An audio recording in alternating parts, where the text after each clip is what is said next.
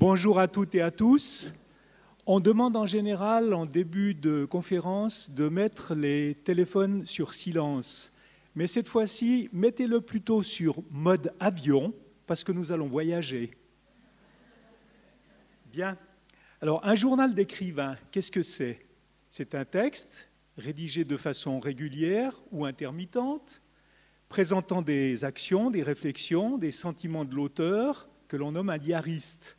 C'est donc à la fois une pratique et un genre littéraire. On ne va pas faire toute l'histoire, il apparaît sous forme moderne au XVIIIe siècle, dans un milieu bourgeois, il est témoin de la formation de l'individu, mais c'est vrai que depuis l'Antiquité, il y a des formes de journal d'écrivain, en passant plus tard par Saint-Augustin, Montaigne ou Rousseau. Au XIXe, on peut citer évidemment Amiel, et puis plus tard Jules Renard, Larbeau, Julien Green, etc.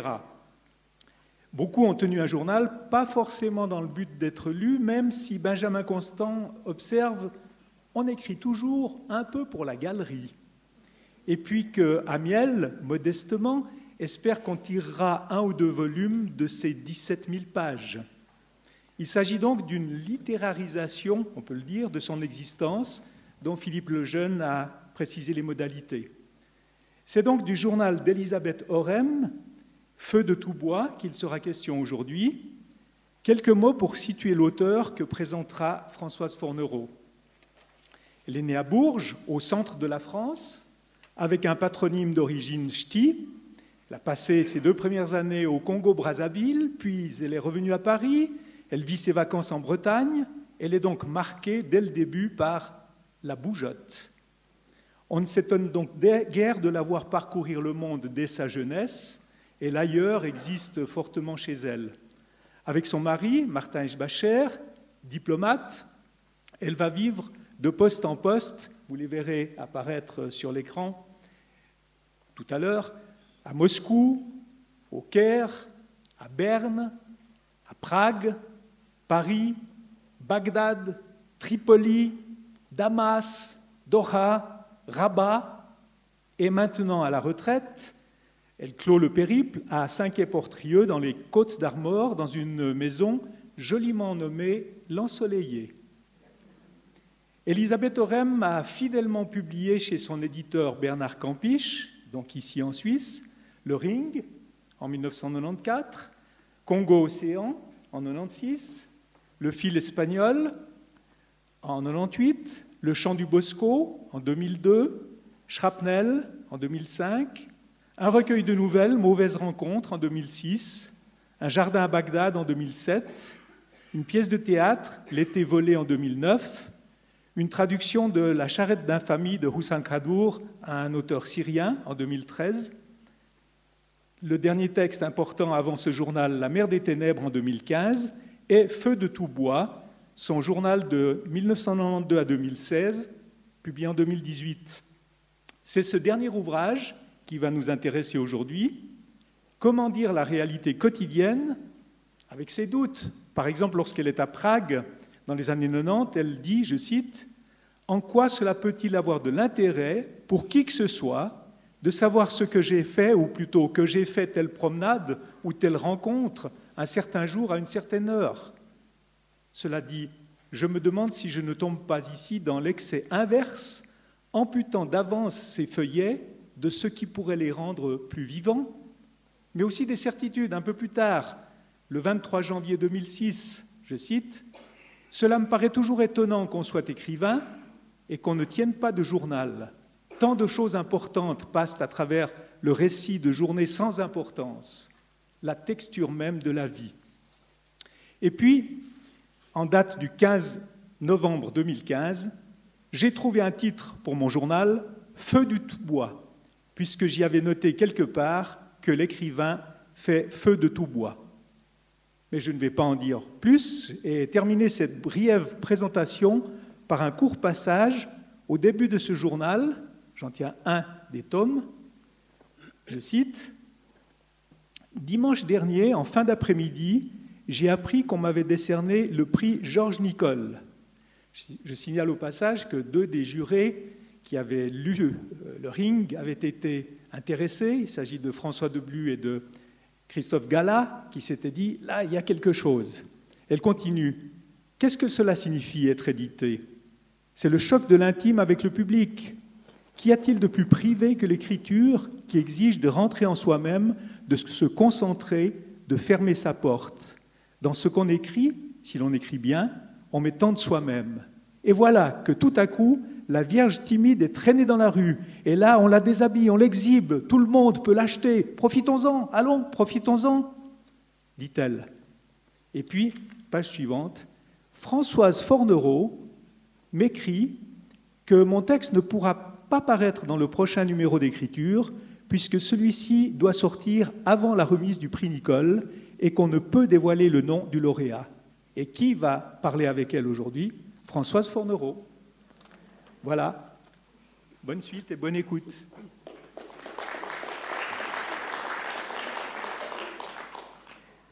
Mesdames et messieurs, vous aurez compris par cette introduction que c'est quasi un petit miracle d'avoir Elisabeth Orem avec nous aujourd'hui, puisqu'elle a toujours été ailleurs.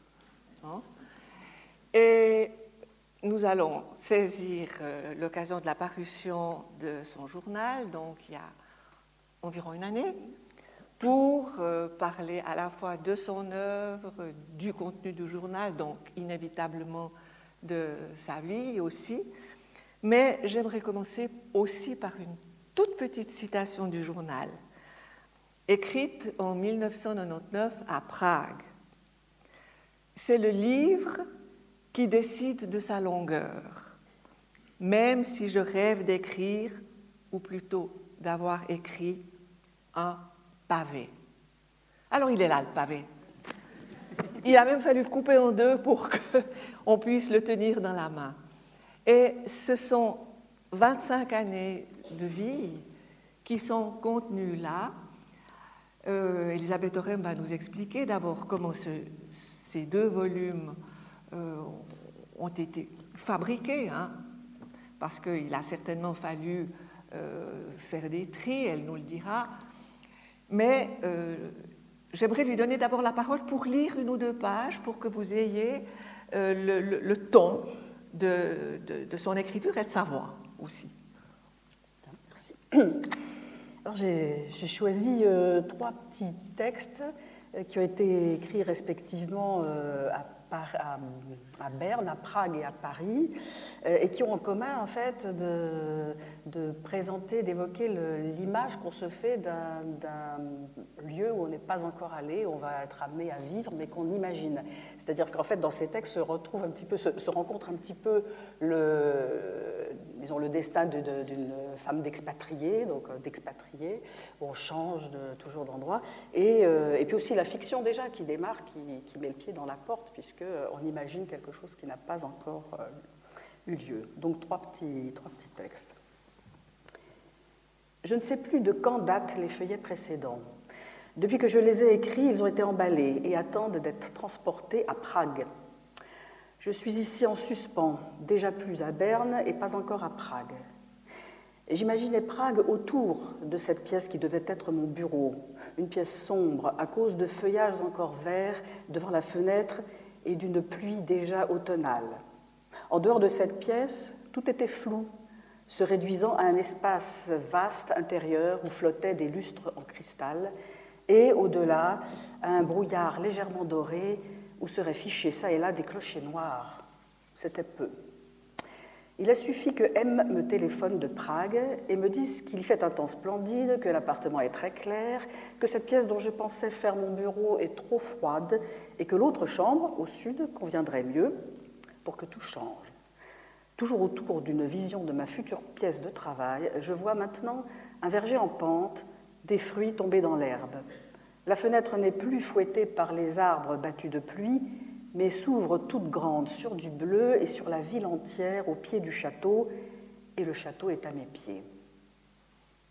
Alors je précise juste que M est l'initiale euh, qui désigne un protagoniste important du livre, c'est-à-dire mon mari qu'on voit euh, tout au long de ces deux volumes. M m'a dit au téléphone que la liste était venue.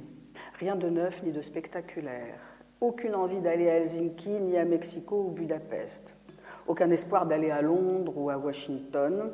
Reste donc Paris, Ottawa, Athènes, mais aussi Buenos Aires et New Delhi. L'Inde?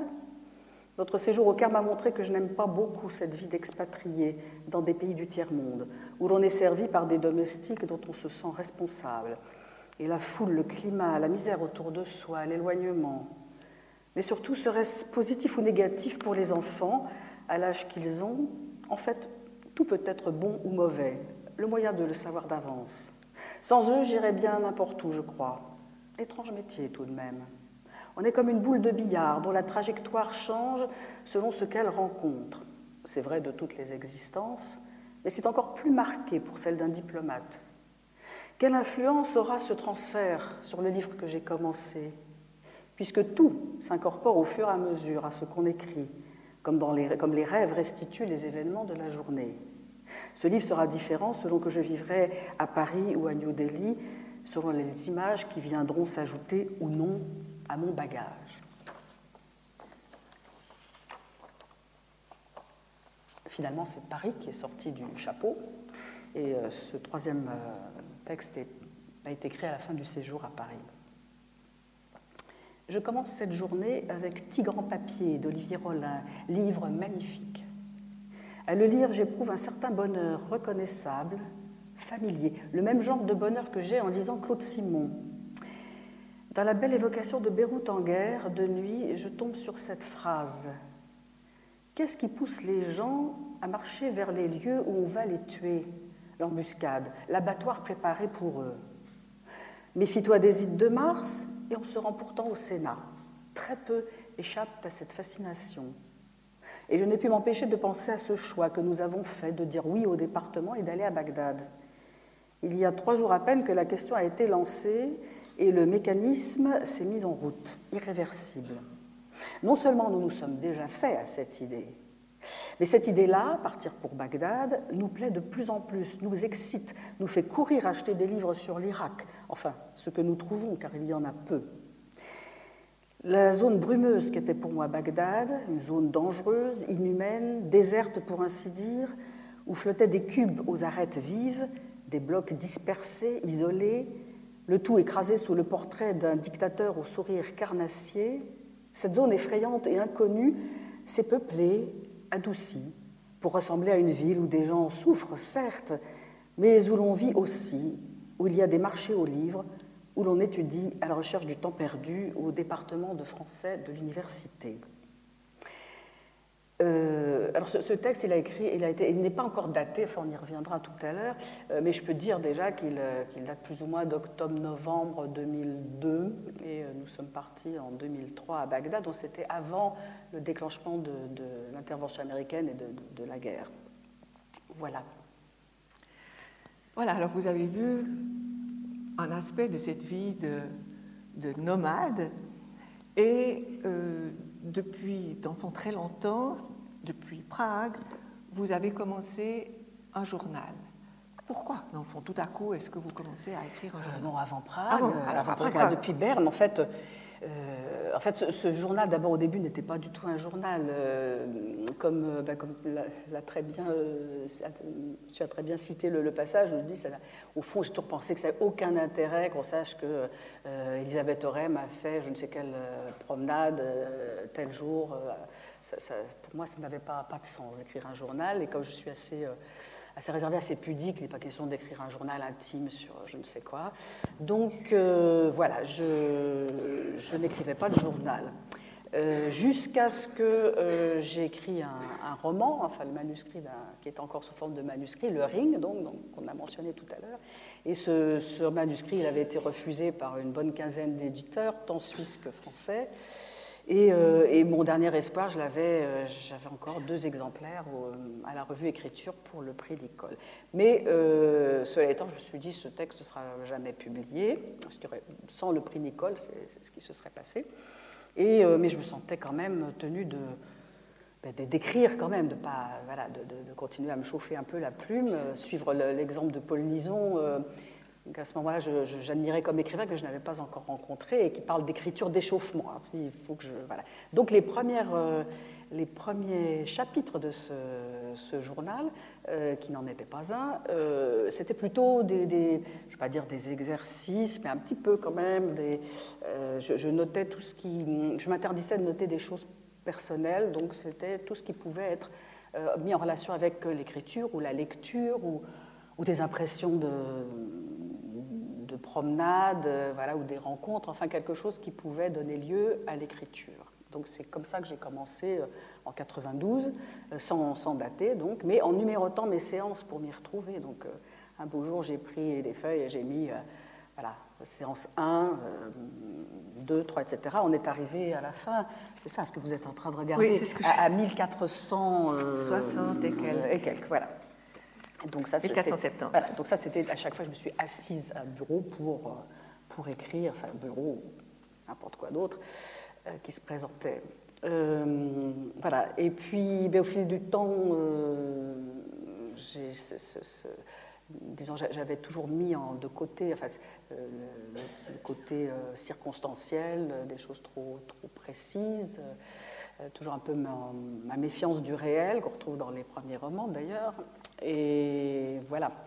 Euh, et, peu à peu, le, journal s'est étoffé. Enfin, il a, il a, la, vie, tout simplement, les, circonstances, les, choses plus, concrètes euh, se sont immiscées dans, mon texte. Et c'est certain que quand on est à Bagdad, on ne peut pas euh, rester dans, une fiction. On, est, vraiment pris d'assaut par, par, ce qui se passe autour. Donc, à partir de Bagdad, j'ai commencé à, à dater ces feuillets.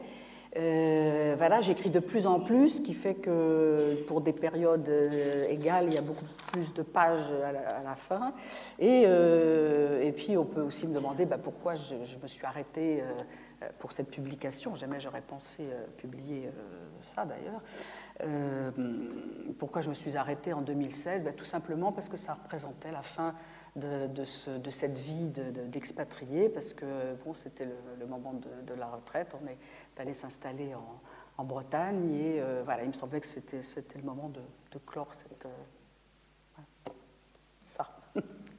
Et alors, concrètement, euh, ça représente combien de, pages ou de cahiers par rapport à ce que nous avons là, 2000 pages hein, là? Alors là, 2000 pages, oui. Alors il faut savoir que. Euh, d'abord, il faut. Je voudrais quand même dire, parce qu'il y a des gens qui se, qui se sont euh, euh, même indignés. libraire, par exemple, on ne peut pas, que, enfin, qu'un éditeur, un auteur ose présenter au public des, pavés pareils qu'on ne lira pas, dit cette dame, de toute façon. Une libraire. une libraire. Hein. Euh, invité à une, émission télévisée internationale que je ne vais pas citer. Euh, voilà. Euh, donc voilà, je, voudrais simplement rassurer les gens. Enfin, un journal par définition, mais c'est long, surtout 25 ans de journal. Je ne peux pas vous présenter ça en 250 pages. Euh, ça ne serait pas très honnête. Et puis. Et puis surtout, j'ai beaucoup coupé, bien sûr. C'est normal, parce que quand on écrit, euh, surtout que j'ai écrit ça, c'est il y a très peu de temps que j'ai eu l'idée de, que ça pouvait être publiable. Donc on l'écrit, c'est un dialogue entre soi et soi-même. Euh, donc on écrit ce qui passe par la tête. Hein. Euh, j'ai pas fait de... Voilà. Donc il faut savoir, tout n'aurait pas été publiable, d'abord parce qu'il y a des il y a des répétitions, il y a des choses moins intéressantes, il y a des choses qui pourraient blesser euh, certaines personnes, peut-être, donc j'ai évidemment coupé tout ça. Euh, et il reste donc à peu près un cinquième. C'est-à-dire que, oui, un cinquième, donc euh, il y avait. 5 fois plus. fois 5. Hein. Voilà, donc ça. alors sur la force sur laquelle ça se présente, ben, par, donc j'ai utiliser des feuilles volantes, parce que je, crois que ce qui m'avait toujours bloqué dans ce genre d'exercice quotidien, c'était l'idée d'un cahier où euh, vous écrivez, puis vous voyez les pages précédentes, vous avez écrit des choses qui vous semblent un peu pas très intéressantes ou discutables.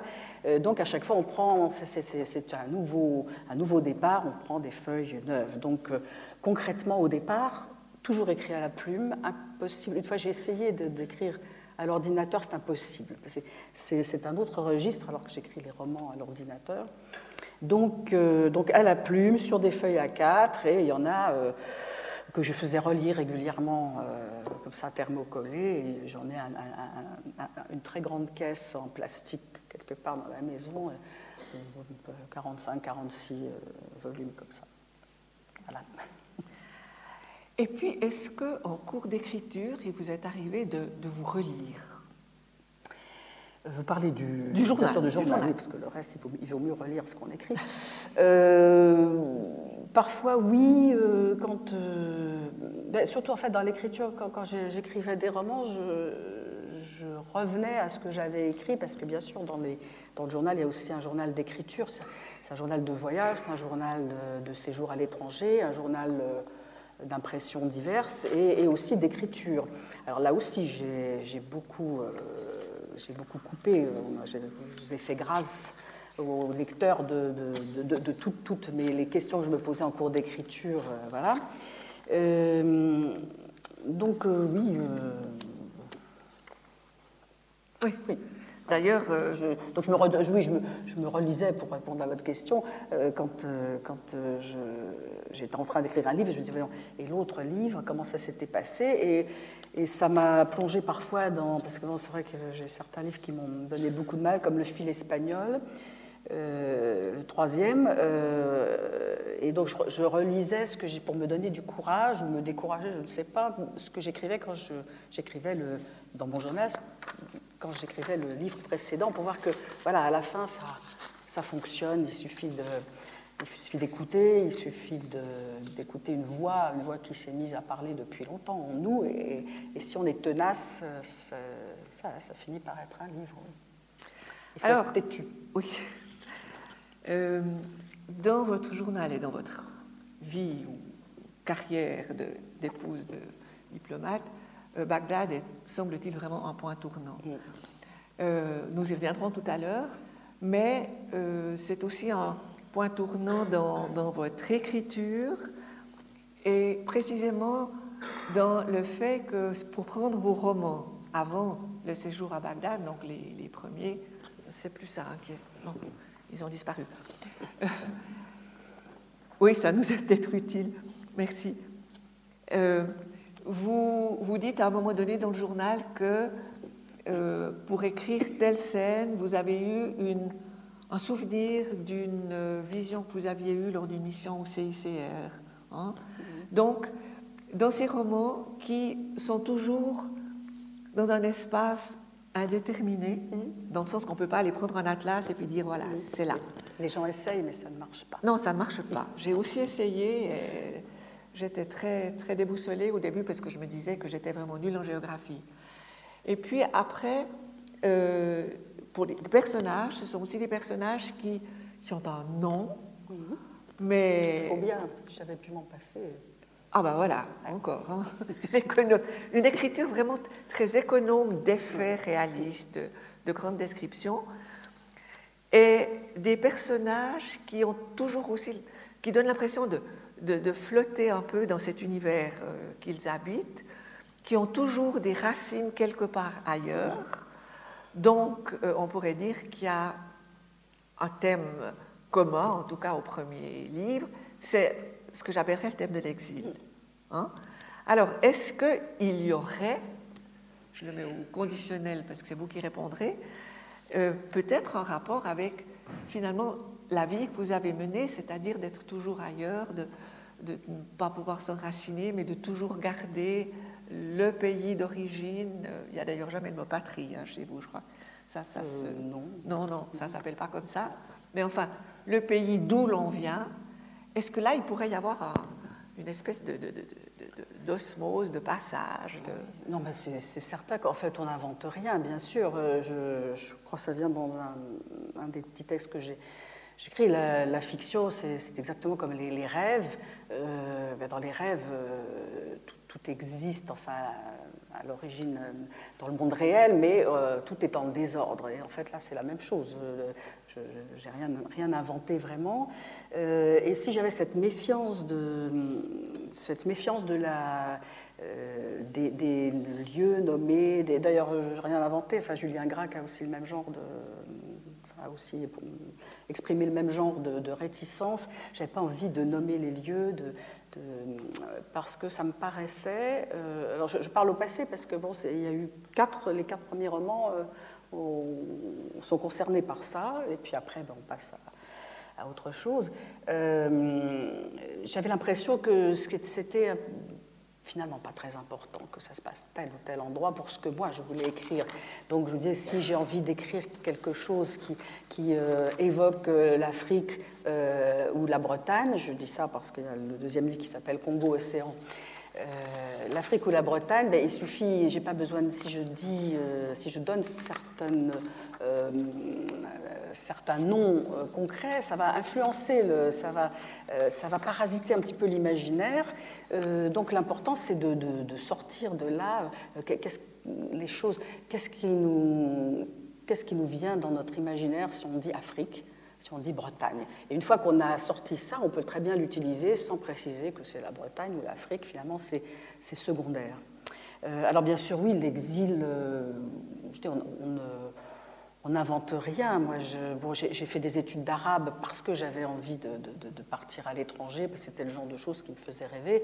On peut écrire des choses absolument différentes, euh, magnifiques, euh, sans, quitter son, village. Donc euh, voilà, donc moi c'était ça, parce qu'on on, montre ce qu'on a dans, l'imaginaire. Et j'avais aussi l'idée que si on écrit honnêtement, on va piocher dans des zones très profondes dans son imaginaire, dans son inconscient, dans une espèce de, on a des obsessions, qui, des images qui, qui reviennent toujours. Et euh, c'est pour ça que je n'avais pas envie en fait de, de, faire trop de, de, séparation entre les livres. Pour moi, on écrivait un peu, j'écrivais un petit peu le même livre. Je mets le ring de côté parce que là, c'était angoissant. Il fallait que je plaise à à un éditeur ou à jury, enfin je ne savais pas trop, j'ai écrit ce premier livre au Caire, mais là aussi je n'ai pas nommé le Caire, même si euh, même s'il y avait euh, un mélange de Moscou, du Caire, euh, voilà, cette ville de Thaès, elle est, fictive bien sûr. Et puis, ben, comme vous avez dit, Bagdad a été voilà, le, pivot. Alors je ne sais pas si on en parle maintenant.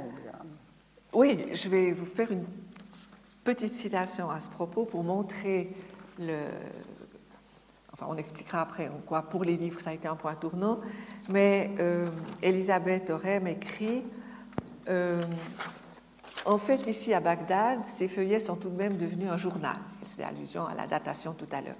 Je note maintenant la date sur la première feuille de chaque série, tout en gardant ma pagination habituelle. Il n'a plus grand-chose de littéraire, ce journal. Mon esprit est tellement occupé par toutes ces histoires de sécurité que je ne lis guère, pas de fiction du moins, et que mon activité d'écriture consiste surtout en ces feuillets.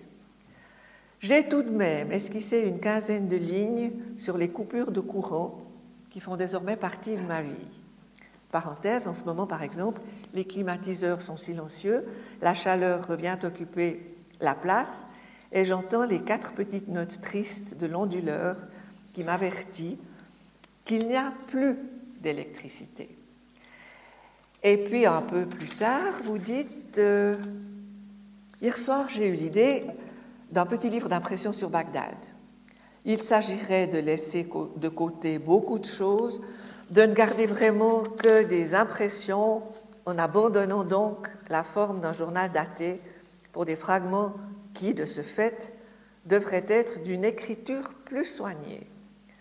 Je vais toujours commencer pour voir, j'ai déjà le titre Shrapnel.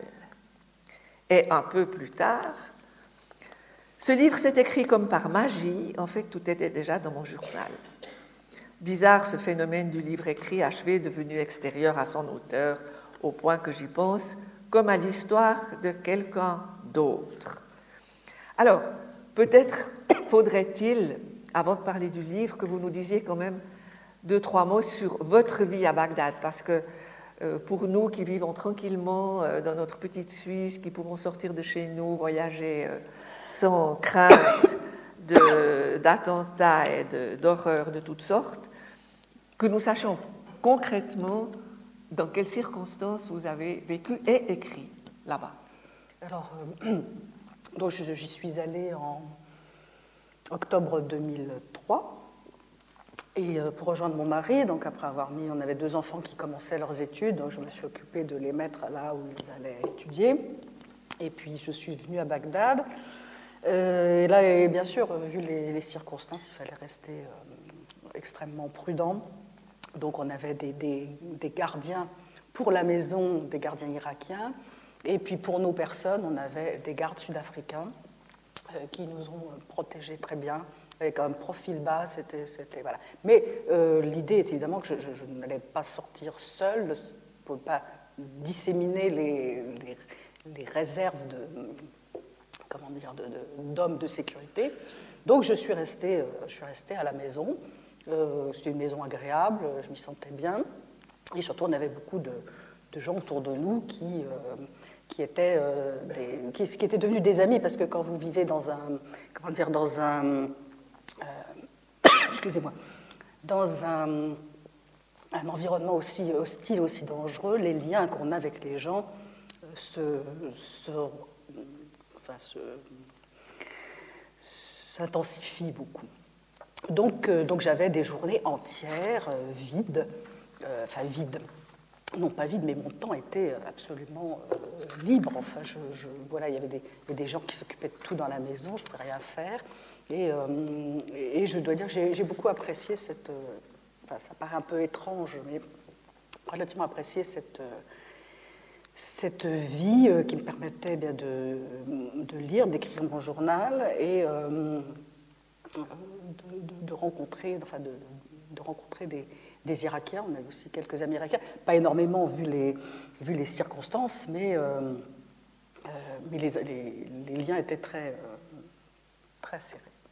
Oui, vous dites à, ce propos, je fais ici, donc c'est vraiment au début de votre séjour, parce que Schrapnel a paru à la fin de la première année du séjour, hein, et il y en a eu quatre. Vous écrivez ceci, je fais ici une expérience tout à fait intéressante et que peu de gens ont l'occasion de faire. Être, pour un assez longtemps, livré à mes seules ressources personnelles, dans l'impossibilité de sortir, et en même temps tenu à une oisiveté forcée puisque je suis totalement déchargé pour ne pas dire évincé, de toute tâche domestique. Les gens sont obligés, pour faire cela, de faire une retraite dans un monastère, de négocier un congé avec leur employeur ou de prendre une année sabbatique. Là est la phrase que je considère comme importante, et vous le disiez, je considère ce séjour à Bagdad comme une chance. Et ça explose tous les jours de tous les côtés, du matin au soir. Hmm? Est-ce qu'elle ne dit pas quand Elisabeth Orem ne dit pas que quand elle sort, c'est les rares fois où c'est possible en voiture blindée et souvent avec un gilet pare-balles. Hein? et toujours avec mon mari, parce Alors, que jamais... pas question de, détourner donc, euh, les, hommes de sécurité qui, coûtent cher, surtout. c'est ça. Euh. Alors, dire je considère ce séjour comme une chance, hein, euh, je crois qu'il faut une, certaine force euh, de caractère et peut-être aussi une, une, foi dans, dans l'écriture qui est votre occupation principale.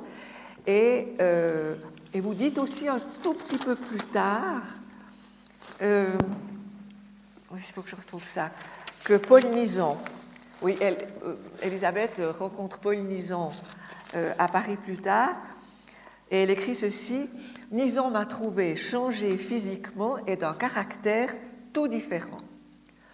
Je n'ai pu démêler si c'était en bien ou en mal. En même temps, cela me rassure qu'on me trouve changé.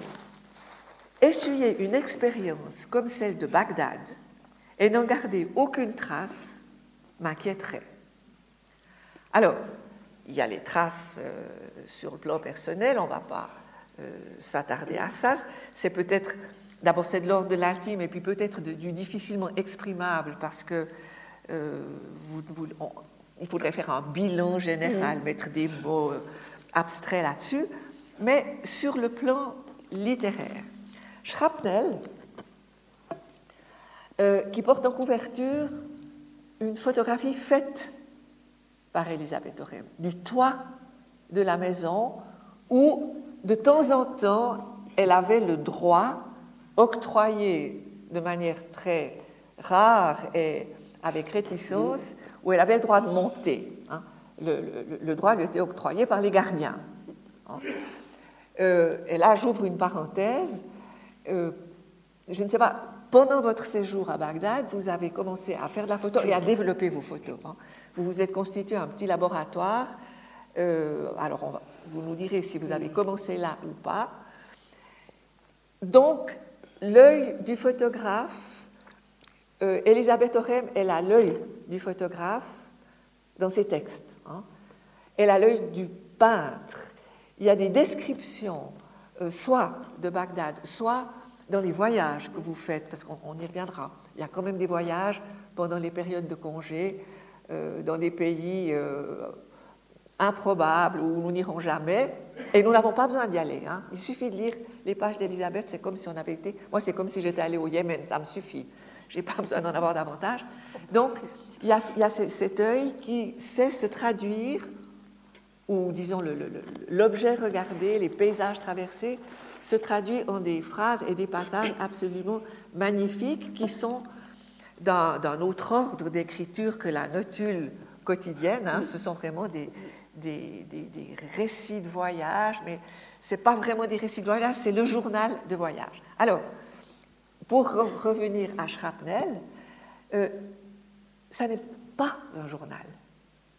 C'est une série de, petites, de petits instantanés, pourrait-on dire. Donc, tous vécu des, moments du matin, du soir, des explosions extérieures, des moments de peur, des moments de, de, presque bonheur. Il y a une petite piscine dans ce jardin, pas grande, hein, et puis la, la promenade principale euh, d'Elisabeth et de son mari, c'est le tour de la piscine. Et au moment où où ils quittent Bagdad, un des gardiens dit, vous savez, une fois nous avons compté le nombre de tours que vous avez fait un soir et vous avez tourné 52 fois autour de la piscine. Alors, on imagine ce que ça peut être. Alors, il y a ces, petits éclats comme ça qui ne sont pas écrits à la première personne. Alors, je pense que vous avez réutilisé votre journal pour choisir tel ou tel petit moment.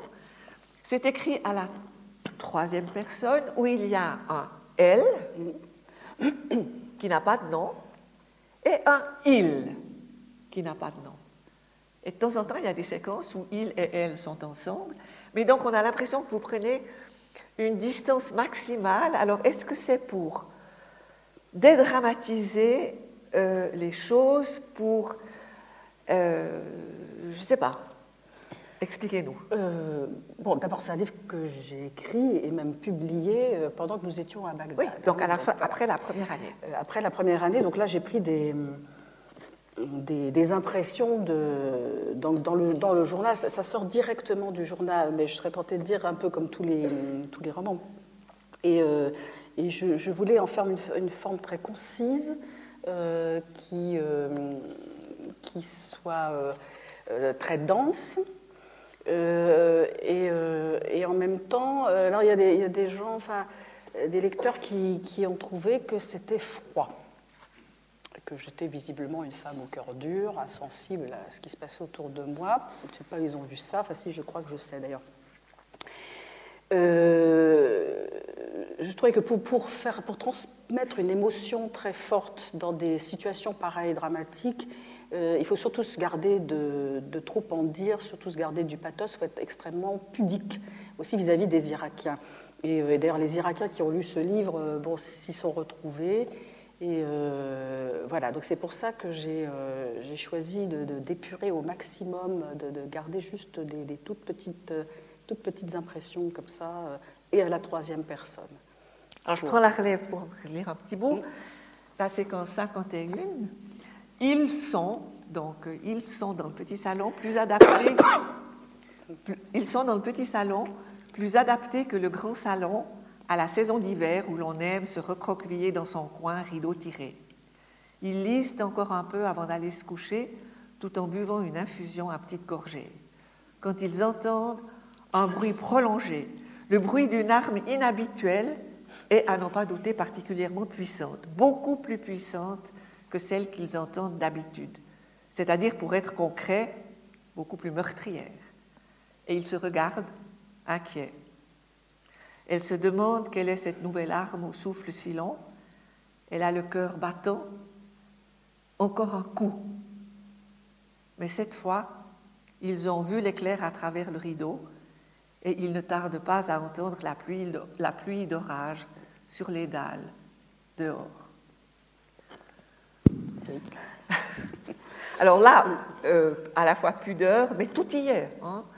L'inquiétude, les bruits habituels, ces armes qui, qui explosent, et puis il y a toujours, euh, dès qu'il y a une explosion importante, euh, surtout quand vous êtes seul à la maison, les gardes viennent vous renseigner sur le lieu de l'explosion, ce que c'était. Comme ça, vous avez une, espèce de, géographie, de topographie de, la violence euh, de minute en minute. Alors, comment est-ce qu'on supporte ça? Ben, Je pense, enfin bon, je... D'abord, je, veux dire, ça, ça, me gêne toujours un petit peu parce que je veux dire que nous, on avait une vie qui, était, assez dangereuse, effectivement. Je, l'ai mieux mesuré en, relisant, euh, pour les besoins de, la correction, en relisant ce journal. Cela dit, nous, on avait des protecteurs. On était relativement, on a une voiture blindée, on était relativement euh, protégés. Et les Irakiens continuaient à vaquer à leurs affaires, à avoir des enfants qu'il fallait amener parfois à l'école, parfois chez un médecin, se faire vacciner. La vie continuait et, eux, euh, eux étaient, voilà, étaient beaucoup plus exposés que nous. Donc, euh, et puis quand on est soi-même sur place, c'est pas, pas eu l'impression de. J'ai pas vraiment eu peur d'ailleurs, on a un petit peu peur, mais euh, c'est pas. Euh, je trouve que c'était quand même bon, une, des conditions quand même protégées, enfin, dangereux mais très contrôlées. Donc je crois qu'il ne faut pas trop non, mais enfin, euh, quand on lit ça bien tranquillement ici, on non, non, mais je, m'en suis rendu compte en relisant après que effectivement c'était quand même, c'était quand même dangereux et surtout ça a duré euh, trois ans. Donc euh, bon, trois ans. Hein. Alors est-ce qu'on a de nouveau les, est-ce qu'on peut de nouveau avoir les, étapes, s'il vous plaît? Voilà.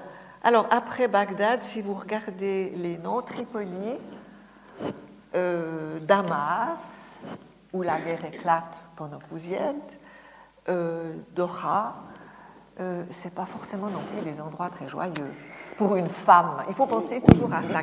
Qu'est-ce qu'on peut faire comme femme dans une euh, ambassade lorsqu'on est seul et qu'on aurait envie de sortir euh, indépendamment de, Bon, bah, tous ces postes, tout simplement parce que mon mari étant arabisant, mais ça nous destinait à ce, à ce genre de pays. Mais c'est un monde que, que j'adore aussi. Moi, j'adore le monde arabe. Enfin, il faut aussi rétablir les, choses. bien sûr, euh, Bagdad n'était pas très drôle. le, petit voyage qu'on a fait en traversant l'Arabie Saoudite ne nous a pas précisément enthousiasmé pour ce pays.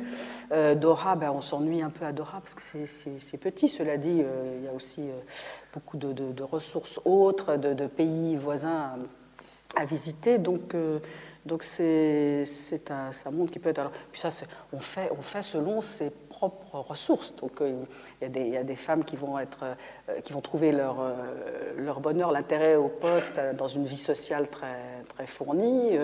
moi j'étais plutôt du genre à me dire je peux me retirer en faisant le, nécessaire mais pas plus de, des obligations sociales. C'est une chance inouïe enfin, qui fait rêver beaucoup de, pouvoir avoir ces, journées pour lire, pour écrire. voilà, et toujours des amis partout où qu'on passe, on a eu de, très bons amis. Oui, et avec ses amis, avec certains de ses amis, il y a un élément qui prend beaucoup de place dans votre existence, donc par ricochet dans le journal, c'est la musique. Alors comment est-ce que... Oui, enfin, bon, moi-même, je ne suis, je suis pas musicienne, j'aime la musique, bien sûr, mais, euh, mais euh, le M qui m'accompagnait, donc mon mari, euh, est, violoncelliste, amateur, mais très, très bon amateur. Donc dès qu'on arrive quelque part, il se cherche des, des gens avec qui faire de la musique de chambre, en général un, pianiste. Ou, voilà. Et, euh, et, on trouve, on, finit par trouver. Donc ça, ça crée des, ça crée des liens assez, assez forts.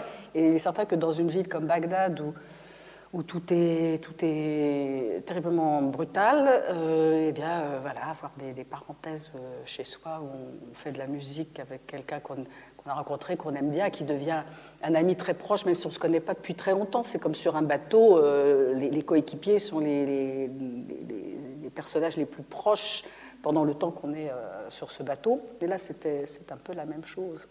Mais donc, il est certain que Bagdad, ça représentait un un tournant et qu'on voit déjà dans le journal, puisque je me suis mise à, dater le journal. C'est-à-dire que je n'avais plus peur des dates, je n'avais plus peur, je n'avais plus cette, cette méfiance des, des, lieux cités, des, des, noms de lieux, des noms de, de, faits. Enfin, et euh, donc le, roman qui est, qui est, venu après, La mer des ténèbres, euh, marque une, je ne veux pas dire une rupture, parce que c'est quand même toujours, on continue toujours à puiser profond dans les mêmes euh, images qu'on a, mais là, contrairement au, précédent, il y a eu. ça, c'est un roman qui, qui, se, qui est bâti sur trois parties, trois récits différents, mais les trois récits font appel à des, à des, éléments réels, hein, puisque le, premier, euh, c'est le récit, un récit possible de, la vie de Burckhardt, le, voyageur euh, suisse euh, au Levant au début du 19e. Et puis le deuxième, c'est l'histoire de, deux enfants. Alors eux sont fictifs, mais tous, les malheurs que je leur ai fait vivre, ces, ces pauvres enfants, malheureusement, ont été tirés de l'expérience. Ce sont deux enfants euh, anglais euh, qui, euh, au moment de la guerre, plus ou moins, ont été déportés par l'Angleterre tout seuls vers l'Australie, qui cherchait à ce moment-là à, renforcer la souche blanche de sa population face à la menace qu'il ressentait devant les populations asiatiques qui, qui, gagnaient en influence, en nombre. Euh, et, donc j'ai découvert euh, par hasard, une fois au cours d'un voyage à Glasgow, j'ai découvert avec euh, beaucoup d'émotions et de, enfin, j'étais très choquée, qu'on a donc, l'Angleterre a déporté des, gamins qui étaient bah, soit des enfants de mères célibataires, soit des, soit des orphelins, soit des, soit des enfants qui ne l'étaient pas, mais qu'on a considérés comme en les, en les envoyant parfois dès l'âge de 4 ans. euh, sans, euh, sans même prévenir les familles. Donc euh, voilà, il y a eu des, identités comme ça qui ont été brisées. Et c'est une, une, assistante sociale, une assistante sociale anglaise qui, voilà, qui est tombée sur le poteau rose et qui a fait des recherches et on a abouti à ça. Donc ça, c'est la deuxième histoire donc, qui est vraiment tirée de, de fait tout ce qu'il y a de réel. Et la troisième histoire a une partie un petit peu romancée, mais pas tant que ça, puisque le cadre, c'est une femme sur un cargo, et j'ai puisé directement euh, dans une expérience que je venais de faire de ce genre de traversée. Et là, c'est, euh, alors là aussi dans le désordre, hein, comme, euh, mais c'est autobiographique. Je parle, enfin, après 25 ans, je me sens autorisée, ou 20 ans, je me sens autorisée à écrire sur, sur mon enfance, enfin, ou à partir de mon enfance et, de mes deux familles maternelles et, et paternelles. Donc ça, c'est aussi avec évidemment un petit peu de fiction à la fin. Et ce, livre s'appelle La mer des ténèbres. La mer des ténèbres, c'était le nom qu'on donnait à l'époque médiévale euh, à l'océan Atlantique. Que, que, les navigateurs ne n'osaient pas traverser. Donc, ils voyaient, on faisait du cabotage, on s'éloignait pas trop des côtes. Et puis l'océan Atlantique, donc la mer des ténèbres, c'est une mer inconnue qu'on imaginait finir dans un gouffre euh, sombre. Voilà. Donc, euh, et et cette mer des ténèbres qui, est. Euh, il un vers de, Baudelaire euh, de, oui, euh, que j'ai mis en, en, exergue. Voilà, pour, expliquer que je n'avais pas inventé ce, thème. Voilà. Oui, nous nous embarquerons sur la mer des ténèbres. Hein, quel roman Poème. Voilà, et donc, donc ça montre bien, enfin, ce, même si j'ai continué à utiliser des, des, images qui étaient dans, enfin, qu'on retrouve ailleurs, enfin, qui sont, c'est vraiment, c'est vraiment un, roman qui se situe quand même dans la continuation des autres, mais euh, voilà, euh, très, très libéré de ce, cette peur de la, de la, de la non-fiction, enfin, disons, cette, cette peur que j'avais du circonstanciel, de nommer, d'être trop précise. Euh, voilà, donc là, c'est maintenant, ça y est, je suis guérie de cette première. Oui, puis en même temps, cette peur de de, raconter une histoire avec un début et une fin, où, il y a une espèce de, progression. Euh, oui, parce que, et de toute façon aussi dans, dans, dans, la vie, on, on tout, tout, tout, ce qu'on connaît est fragmentaire. Si vous pensez à des gens que vous connaissez, euh, vous n'en connaissez que des, vous avez des images, vous le voyez, vous voyez la personne en train de rire, en train de, euh, que vous l'avez rencontré à tel endroit, dans quel cadre. Alors, plus ou moins selon euh, le degré d'amitié, de, familiarité que vous avez avec la personne en question, mais on ne, sait rien. Quand on voit une personne, on ne commence pas à penser Ah oui, il est né à tel endroit, il a, fait ses études. Euh, à mon avis, ce n'est pas réaliste. Le, réalisme, c'est plutôt de, travailler par fragments. Enfin bon, ça c'est. Euh, une question qui m'a qui m'est apparu en relisant vos romans, c'est le peu de personnages féminins que vous mettez en scène. C'est paumé, c'est toujours des hommes. Oui, il y a quelques femmes quand même. Il y a quelques femmes qui sont là dans leur vie, mais je veux dire. Je pense que je voulais surtout pas m'identifier avec, euh, avec le personnage, ça, mais ça, participe de, toujours de la même chose, de, de rester dans, dans, la fiction, enfin disons de, se, de se, protéger. Euh, euh, donc je, oui, je, pense que c'est ça. Je voulais pas. Euh, j'ai l'impression qu'un personnage de femme faisait trop appel à moi ou était trop, trop particulier, ou, tandis que oui, masculin, c'est un peu neutre. Ça me paraissait plus, j'allais dire passe-partout, c'est parce que euh, c'est mystérieux, ça je ne sais pas moi-même en fait. Euh, en tête, en tête, j'ai essayé de faire des. Au début, j'avais des, aussi de faire des, personnages, de, créer un personnage féminin, et puis comme par hasard, ce personnage féminin, eh bien, il est devenu un homme euh, en cours de route. Bon, interpréter ça comme. J'aime beaucoup votre manière de dire masculin, c'est un peu neutre. Mm. C'est ça résout tellement bien cette question épineuse des gens. bien sûr, c'est pour ça que je, l'ai dit entre guillemets. Euh, donc, après La mer des ténèbres, mhm. donc le journal, euh, vous nous avez pas. Non, on, a oublié juste de mentionner. Qui s'est glissé à Bagdad. Des nouvelles. Voilà. Des nouvelles. Alors voilà. Parce que, parce que je, à Bagdad, j'étais incapable, justement, avec tout ce que j'ai dit, parce qu'on a fait la part du roi, bien sûr, au, à Shrapnel et au journal, mais j'étais incapable de ça, demande beaucoup de souffle et beaucoup de travail d'écrire un roman qui, tienne debout. Et, j'en étais incapable, j'étais trop prise par ce qui se passait autour de moi. Et donc je me sentais incapable de, de, tenir une fiction comme ça, de, faire tenir l'arche entre le, début et la fin d'un roman. C'était trop long, trop difficile.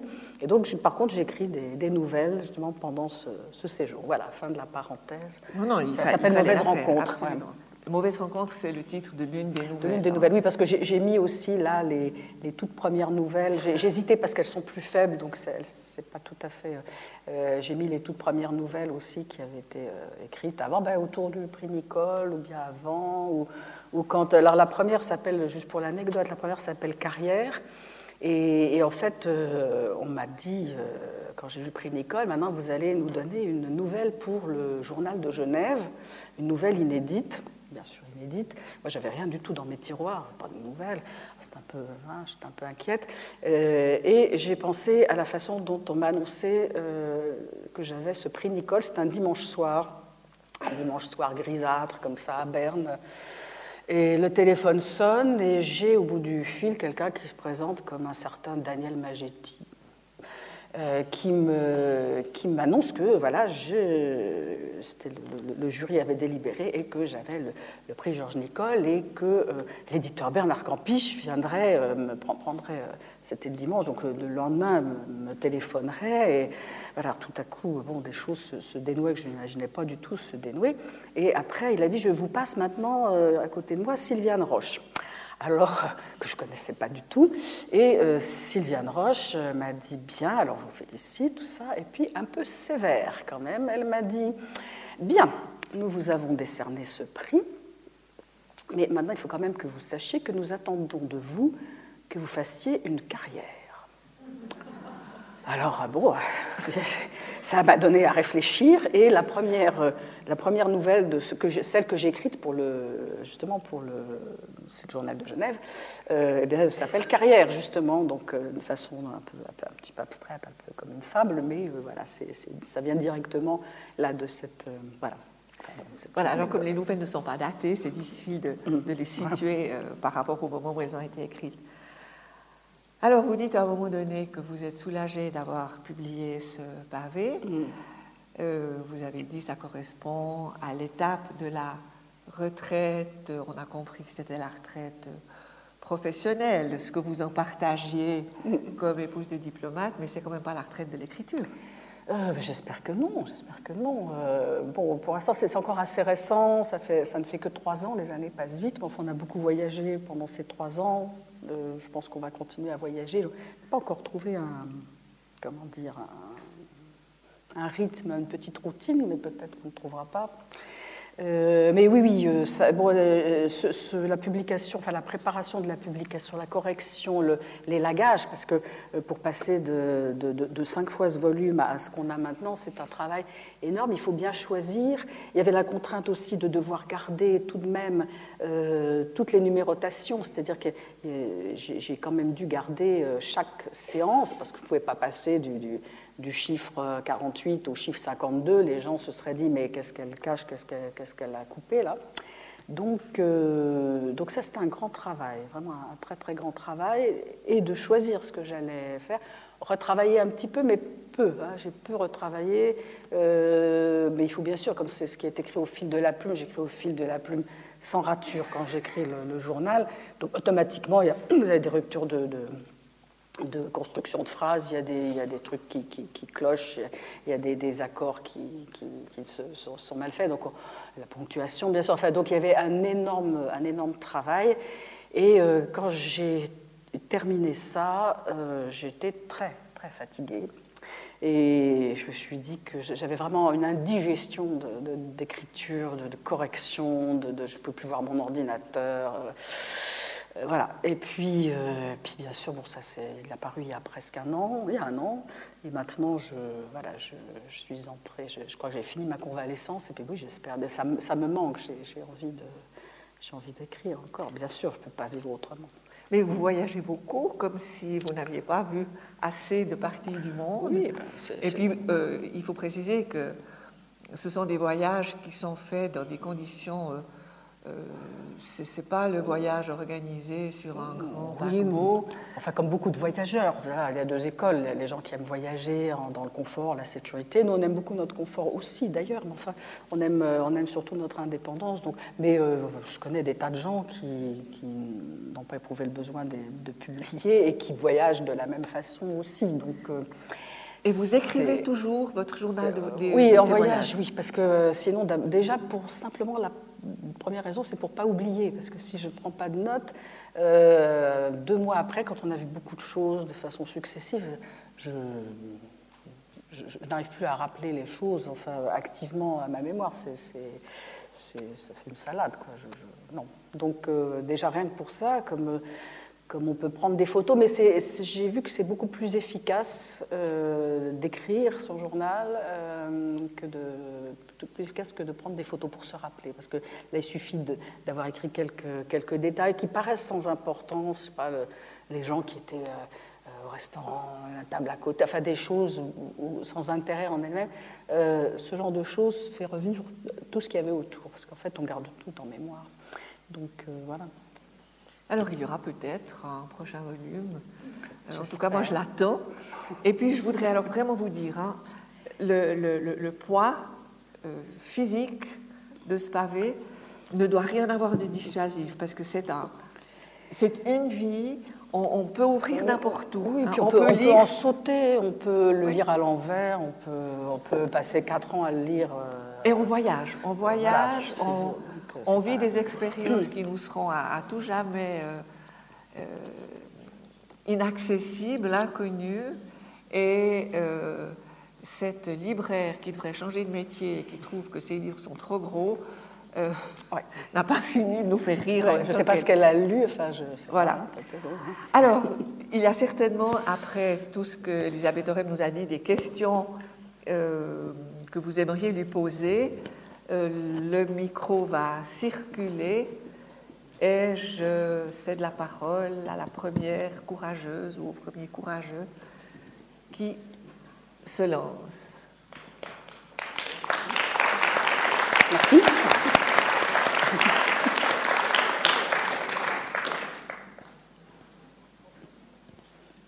Voilà. On a été trop explicite, complète. Non, non, non, il y a. Il y a des questions. La première vous avez publié en Suisse, Hmm. chez un unique éditeur. Hmm.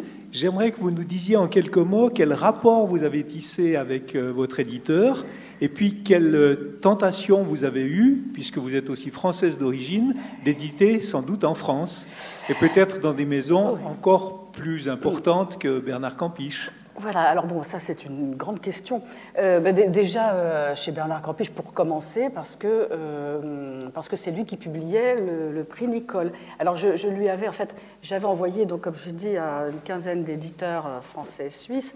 Ensuite j'avais envoyé aux quatre grands éditeurs du, du moment, dont Bernard Campiche que je ne connaissais pas tellement plus que. Et lui m'a écrit, non pas euh, une lettre de refus comme les autres, mais il m'a dit je, le prochain euh, volume que je vais publier, ce sera le lauréat du prix Georges Nicole. Donc euh, voilà, si vous voulez, mettez-vous sur les rangs. Et, et euh, alors je suis allée me renseigner parce que le prix Georges Nicole, pardon, moi j'arrivais de France, je ne connaissais pas du tout. Ici. et, et, et voilà, et donc j'ai découvert ce- l'existence de ce prix. J'ai envoyé euh, manuscrit euh, là, en deux exemplaires, comme il fallait.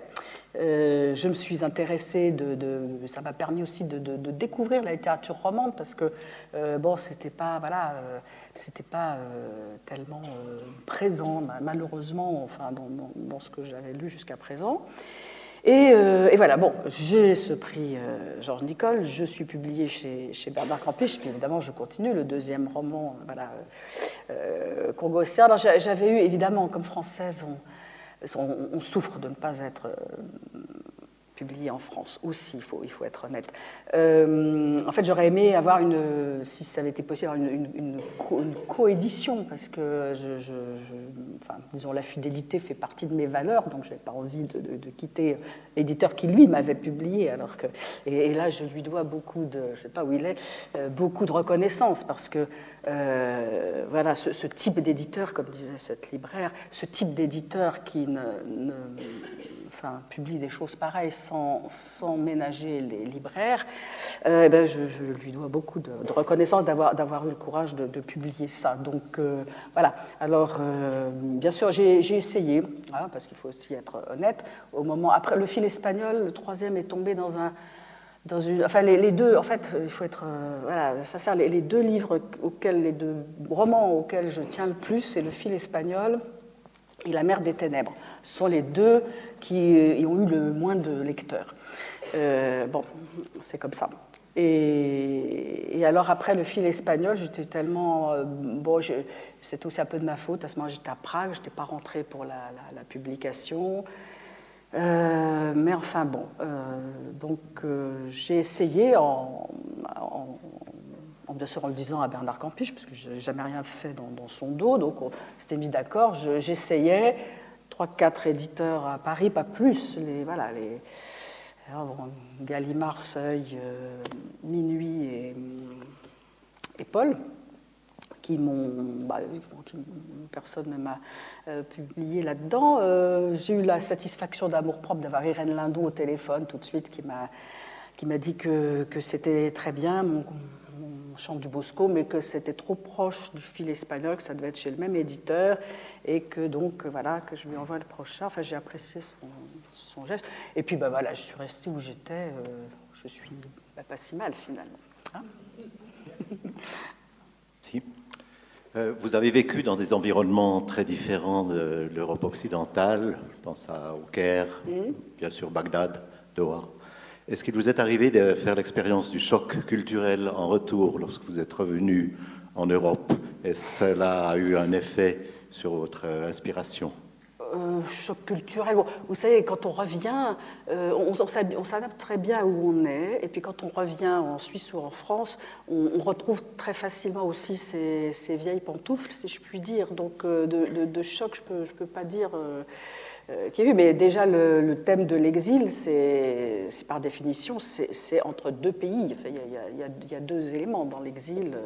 Le, le pays qu'on a laissé et le pays où on va. Donc, euh, mais choc culturel, non, je, ne dirais pas. En plus, bon, on est quand même resté, surtout parce que euh, on n'a pas non plus voyagé euh, tant que ça. On est resté quand même surtout dans la zone du monde arabe, qui est quand même un monde auquel on a été initié. On a, on a fait des études d'arabe, aussi bien mon mari que moi. Donc voilà, c'est pas choc culturel, non, non, non. non. Merci beaucoup. Euh, quand je regarde euh, la liste des romans que vous avez publiés, il y en a un qui s'appelle La charrette d'infamie. C'est l'histoire d'un Syrien, enfin, qui est écrivain syrien, avec une traduction. Qu'est-ce qui vous a motivé à traduire? D'un coup de mettre à la peau de quelqu'un d'autre? Euh, oui, enfin, euh, depuis longtemps, je me disais qu'il faudrait quand même que je traduise, parce que l'écriture n'est rien d'autre qu'une traduction. Euh, c'est mettre en mots quelque chose qui, n'a pas de mots, donc c'est aussi un, passer d'un certain langage à, l'écriture. Voilà, donc je, trouve que c'est une, enfin, c'est un exercice à faire dans sa vie d'écrivain. Et, mais encore faut-il savoir une langue suffisamment euh, bon, c'est bien sûr la langue d'arrivée surtout qui compte. Et donc j'avais, j'avais étudié l'arabe, et, mais l'arabe est une langue très difficile. j'ai du mal quand même à, lire maintenant euh, un roman entier. Et, euh, et puis il faut avoir des affinités avec l'auteur que vous, traduisez. Et un jour, un, mari m'a dit, voilà, ça c'est le manuscrit du cousin d'un de nos amis turcs qui avait un cousin à Damas. Et euh, il avait lu, euh, Marie avait lu ça sur le manuscrit, il m'a dit ça c'est vraiment bien, c'est des histoires courtes, des nouvelles, donc euh, c'est c'est peut-être quelque chose pour toi. Et je me sentais beaucoup d'affinité avec cette écriture. Et comme j'avais ben, la possibilité de contacter l'auteur pour lui poser des questions, de, de, aussi de me faire euh, ben, aider un petit peu par mon mari qui est meilleur arabisant que moi. Et puis encore, j'ai retrouvé à Damas un, de mes, vieux anciens professeurs d'arabe, voilà, et parfaitement francophone, qui, voilà, qui m'a aussi corrigé à la fin. donc ça, c'était des garanties parce que je ne me serais jamais lancé, euh, lancé là-dedans. Et hum, voilà, et donc j'ai fait ça, je ne le ferai plus. voilà, ça m'a pris trop de d'énergie, euh, disons, je, préfère me consacrer à l'écriture. Ben, attends, mais, mais j'avais vraiment envie, besoin de faire ça une, fois dans ma vie. Voilà, donc c'est euh, La charrette d'infamie de quelqu'un qui s'appelle Oussam Khadour, qui vit toujours à Damas, euh, en nous parlons, euh, et, qui raconte là-dedans, aussi, c'est des, impressions d'un séjour qu'il a fait en, prison. Il a passé une quinzaine d'années en prison, dont une partie, les premières années, euh, comme, comme condamné à mort. Pas pour des raisons politiques, pour des raisons enfin je ne veux pas entrer dans les détails, mais euh, disons, il, s'est trouvé, euh, dans, sans être un malfrat du tout, hein, bien sûr, mais il s'est trouvé dans, condamné euh, comme détenu de droit commun, hein, voilà, pour des, histoires de, de, devises, dans le cadre du travail, enfin, c'était pas... Voilà.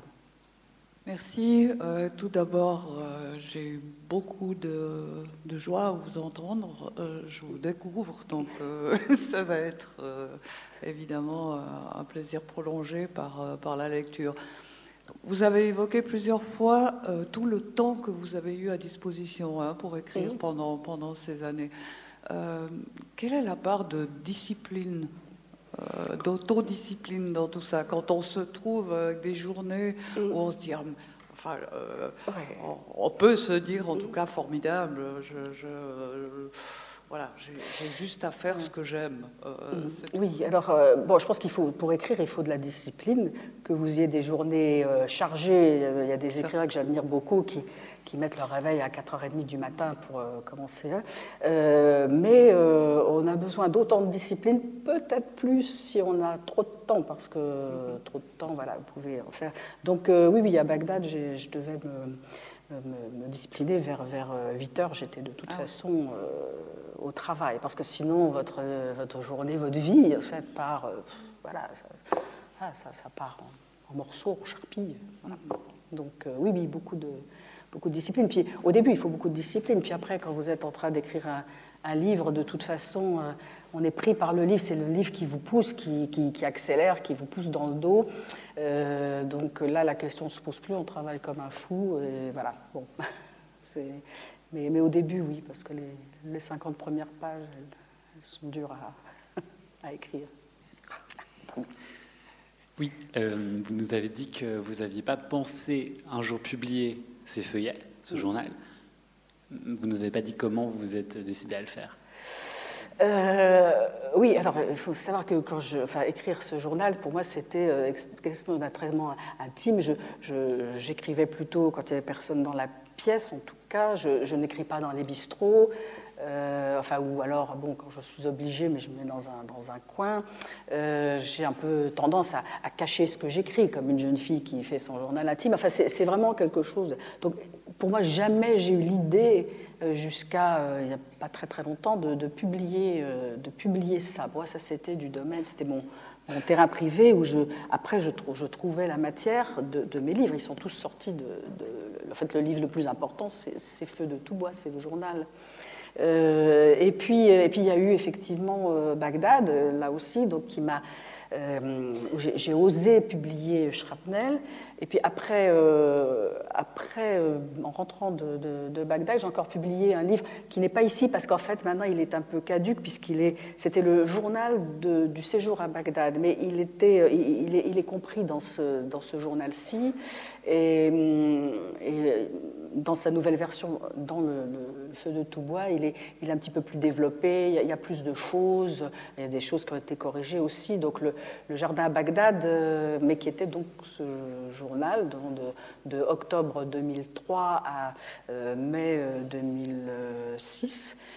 Euh, voilà, donc ça, m'a, c'est mon mari qui m'a encouragé à le publier parce que ça me paraissait bizarre, mais comme j'avais déjà publié Shrapnel, et j'étais prise dans l'engrenage de la publication, donc je, voilà, j'étais, euh, donc j'ai osé publier ce, journal de Bagdad. Et puis une fois que ça, ça a été publié, en, relisant, en retombant sur certains passages pour, écrire euh, la, mer des ténèbres d'autres en repuisant certaines. Par exemple, dans La mer des ténèbres, Burckhardt, j'ai beaucoup utilisé les, livres, les récits de voyage de Burckhardt lui-même, bien sûr. Euh, mais euh, bien sûr, quand il y a des, lumières, des, impressions, des odeurs, euh, ça, ce sont celles que moi j'ai ressenties et j'ai pris les endroits où j'étais allée aussi pour. voilà, pour ne, pas travailler sur fiche, il fallait quand même que j'ai aussi donné de ma personne.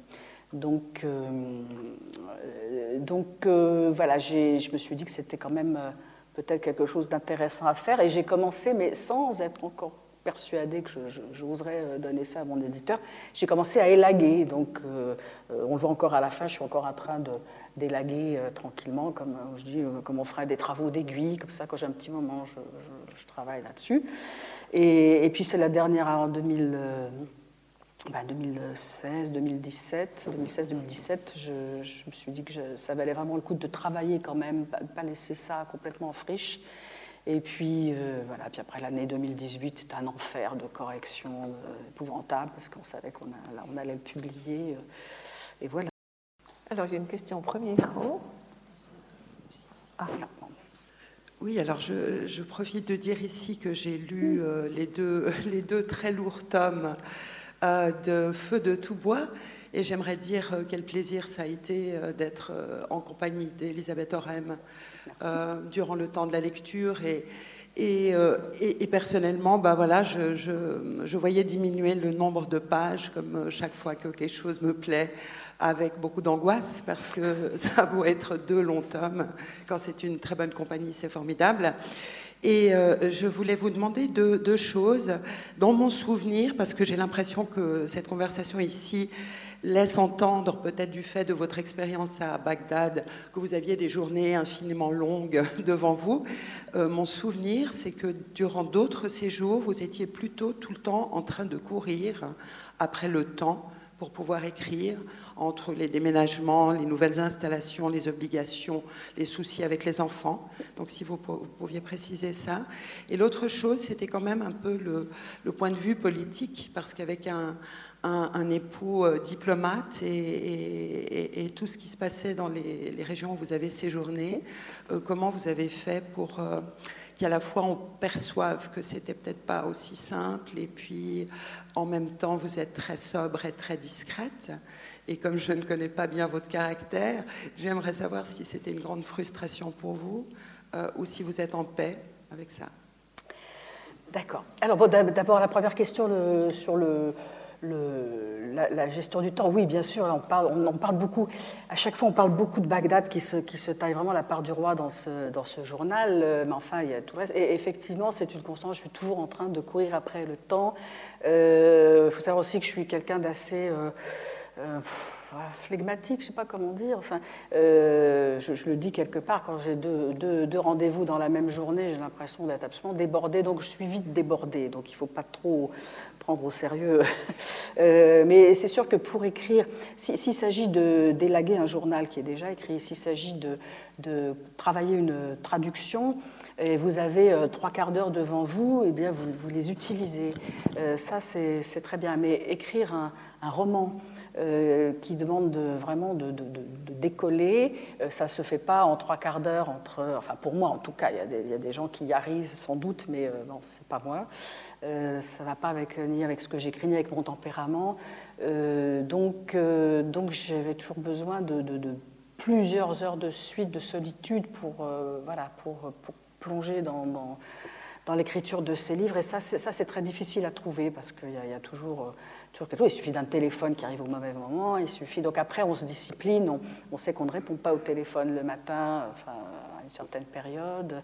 Oh, voilà, il y a des trucs comme ça. Et puis il faut avoir là, euh, euh, je suis très reconnaissante à mon entourage proche, euh, enfin, M surtout, qui, qui m'a protégée. Ça, ça, commençait déjà quand j'écrivais Le Ring. J'étais au Caire. Alors le Caire ne figure pas, vous avez entendu parler du Caire, figure pas là-dedans, ni Moscou, qui ont pourtant été nos, premiers postes, pour la bonne raison qu'à ce moment-là, je n'écrivais pas encore de journal.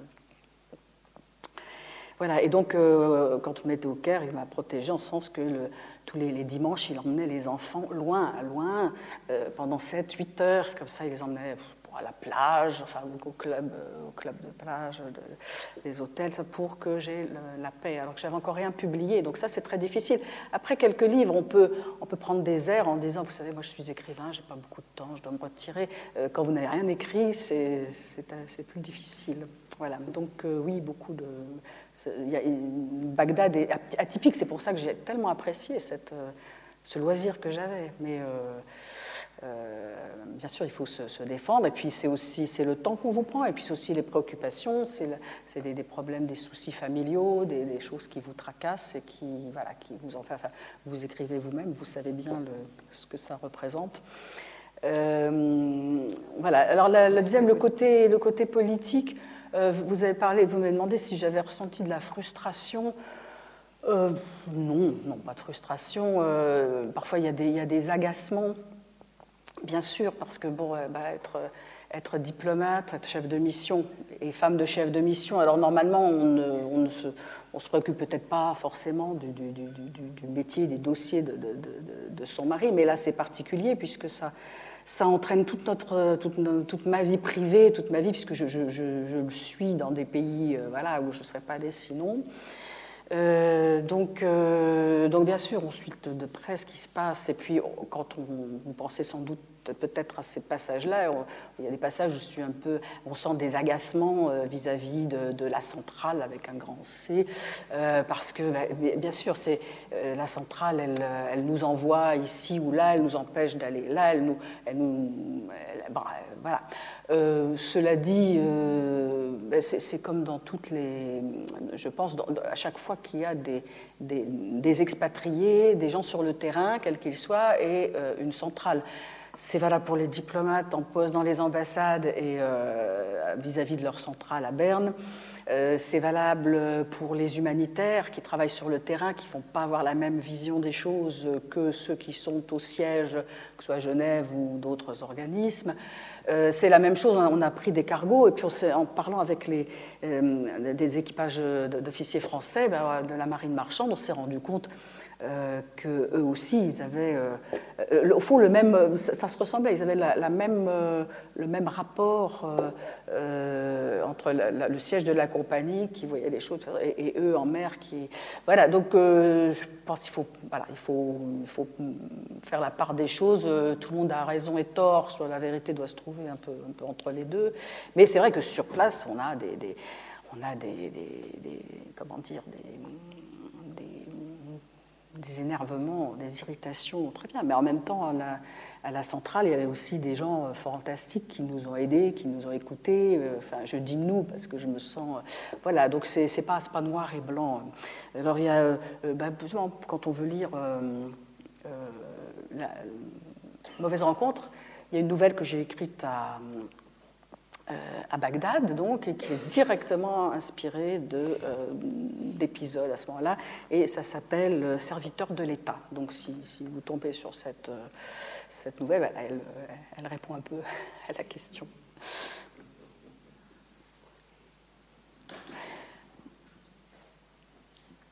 Merci. Moi, je vous ai rencontré il y a déjà quelques années grâce à Françoise Fornereau, avec qui nous avons étudié votre, votre journal de Bagdad. Et je suis ravie de vous voir pour de vrai et de vous entendre aussi. J'ai une toute petite question. Euh, je suis intriguée par le théâtre qui, qui est dans votre, au milieu de votre carrière. Ah oui. Bravo pour la carrière. Oui, une pièce qui peut être contente. Voilà, une, pièce qui a été, qui, elle était volée, une pièce qui a été euh, écrite, qui a été publiée euh, aussi dans la revue Enjeu que, que publiait euh, Bernard Campiche, et, mais qui n'a jamais été montée. Hein.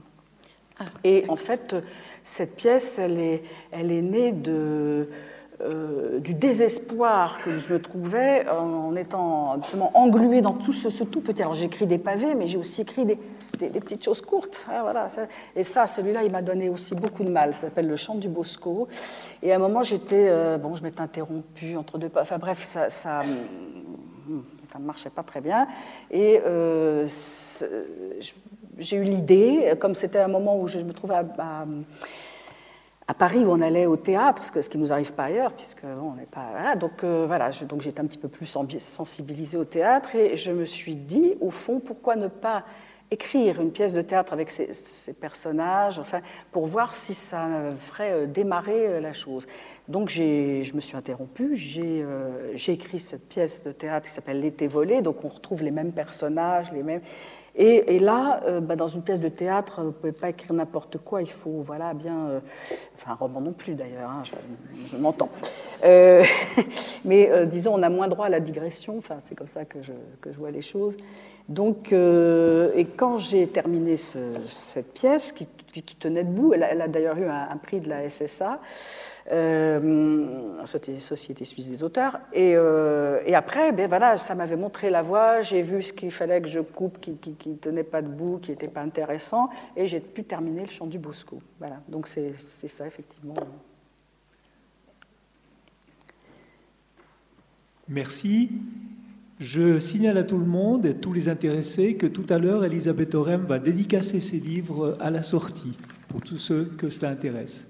Je vous remercie beaucoup pour votre euh, attention et je vous signale aussi que lundi prochain, nous partirons en musique avec euh, Jean-Marc Grob qui nous parlera de d'Offenbach et donc euh, d'une certaine légèreté, mais il fera une heure sérieuse sur une musique légère.